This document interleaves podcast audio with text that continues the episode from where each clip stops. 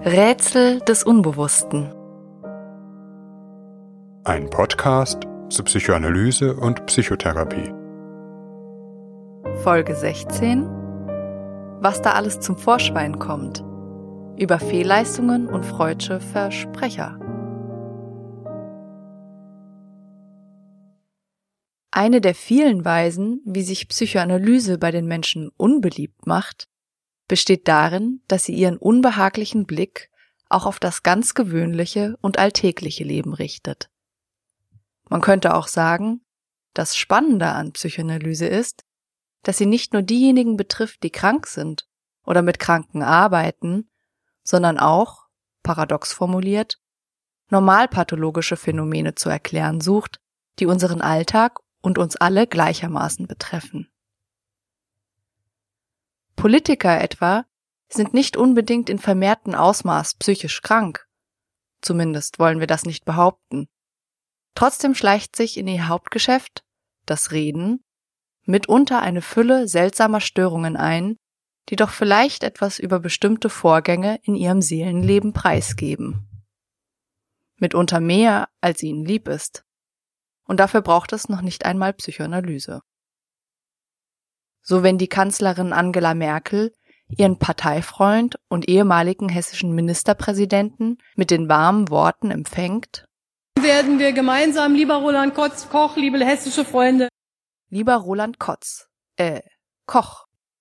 Oder der ehemalige Dr. Karl Theodor zu Gutenberg, der in einer Bundestagsdebatte Plagiatsvorwürfe empört mit den Worten zurückweist, ich schmücke mich nicht mit fremden Fehlern. Fehlern, allerdings Fehler. Und manch einer ist so verräterischer Natur, dass es dem armen Sprecher nichts nützt, sich auf die Position zurückzuziehen, dass sie der Laune des Zufalls entsprengen. Sollten wir uns also vor den ehemaligen Verkehrsminister Peter Ramsauer fürchten, der angekündigt hat, die Verkehrstoten müssen halbiert werden. Sicherlich aber vor dem damaligen Innenminister Wolfgang Schäuble, der die digitalen Medien in diesem Sinne pries. Aber natürlich hat uns äh, spätestens das letzte Jahrhundert auch gelehrt, dass wir der Führung, Verführungskraft der Medien auch nicht zu uneingeschränkt trauen dürfen. Und inzwischen eröffnen nun Computer und Internet ganz neue Austausch- und Informationskontrolle, äh, Kanäle über Grenzen hinweg. Freud hat diese Art von Missgeschicke die ganz alltäglich sind und nicht nur Politikern, sondern jedem Menschen andauernd passieren, in dem schönen Buchtitel Die Psychopathologie des Alltagslebens pointiert. Er nennt diese Missgeschicke auch Fehlleistungen. Dabei handelt es sich nicht nur um die berühmten Freudschen Versprecher, von denen wir eben einige Kostproben gehört haben, sondern auch andere Arten von Unpässlichkeiten, Ausfallerscheinungen, und kleineren oder größeren Malheurs. Etwa den geplagten Schwiegersohn, der sonst völlig zuverlässig und ordnungsliebend gerade jetzt den letzten möglichen Zug verpasst. Den Zug, der ihn der großen Familienfeier seiner Frau mitsamt Schwiegereltern und Großeltern entgegengebracht hätte, auf die er sich, das hat er oft genug beteuert, selbstverständlich lange gefreut hat oder den Analysepatienten, der sich ausgerechnet zu jenem Zeitpunkt heillos im Stadtverkehr verfährt, in der seine erste Analysestunde ansteht, oder den Straßennamen verwechselt, in der sich die Praxis befindet. Oder der kleine Junge, der beim Fußballspiel im Garten ganz aus Versehen das heißgeliebte Fahrrad seines kleinen Bruders umschießt. Freud unterscheidet etwa sechs Klassen verschiedener Fehlleistungen. Vergessen, verlesen und verschreiben, vergreifen, Irrtümer trotz besseren Wissens, Zufallshandlungen und die bereits genannten Versprecher.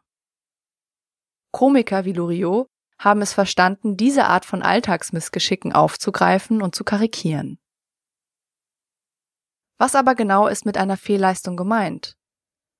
Ganz allgemein handelt es sich dabei um alltägliche Handlungen oder Aussagen, bei denen kleinere und unsystematische Störungen auftreten, die der betreffenden Person unwillkürlich unterlaufen.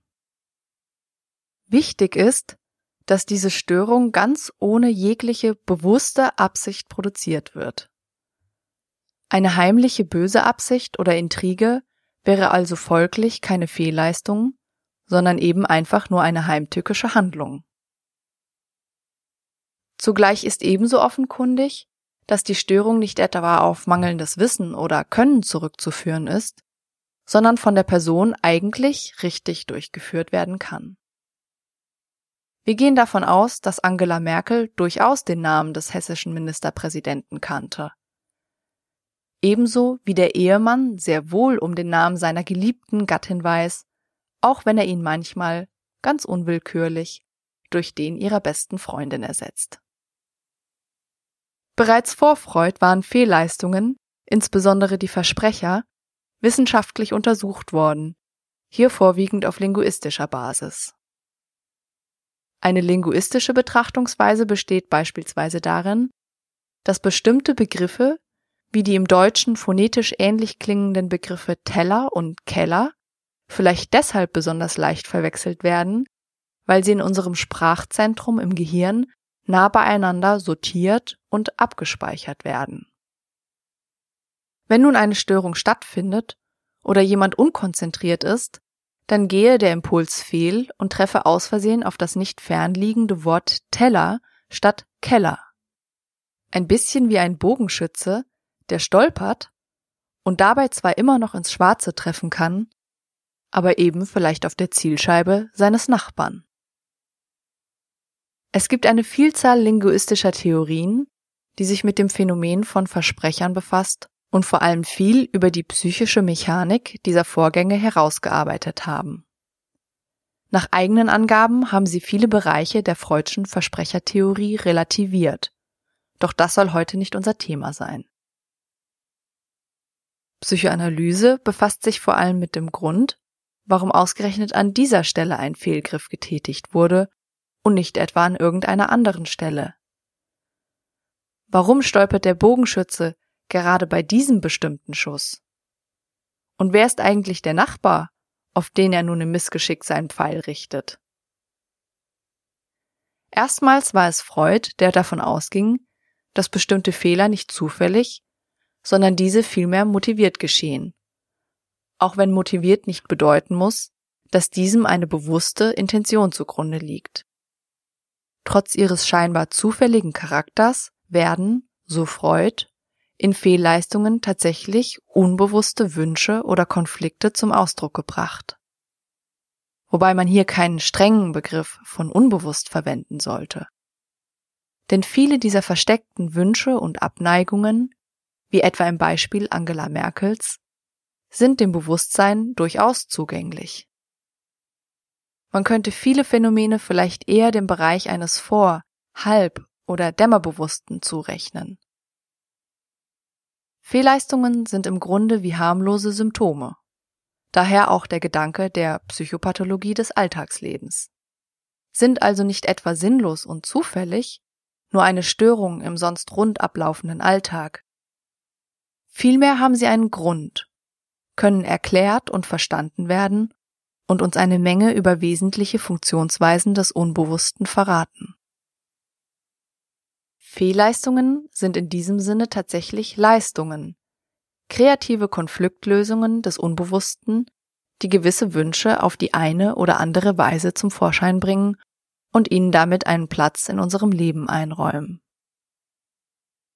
Es ist ein bisschen wie beim Witz, der beispielsweise etwas, das sonst als dreckig oder verpönt gilt, so etwa Aggressionen gegen den Ehepartner oder die Schwiegermutter, oder denken wir an das Stichwort deine Mutter, in einer geschickten Pointe ins Außen bringt. Und gerade darin eine versteckte Wahrheit unverhohlen trifft. Weshalb wir sowohl bei Witzen als auch bei Fehlleistungen häufig lachen müssen. Wobei es bei der Fehlleistung vor allem unser Unbewusstes ist, das treffende Pointen setzt und sich auf unsere Kosten einen Spaß erlaubt.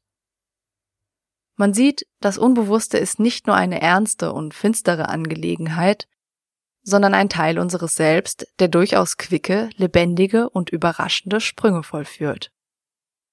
Wie im Humor liegt auch in den Leistungen unseres Unbewussten eine Lebenskraft, von der abgeschnitten zu sein unsere Freude am Leben deutlich schmälern kann. Weshalb es bei manchen psychischen Problemen vor allem darauf ankommt, einen Zugang zu dieser kreativen und gewitzten Quelle des Selbst zu finden.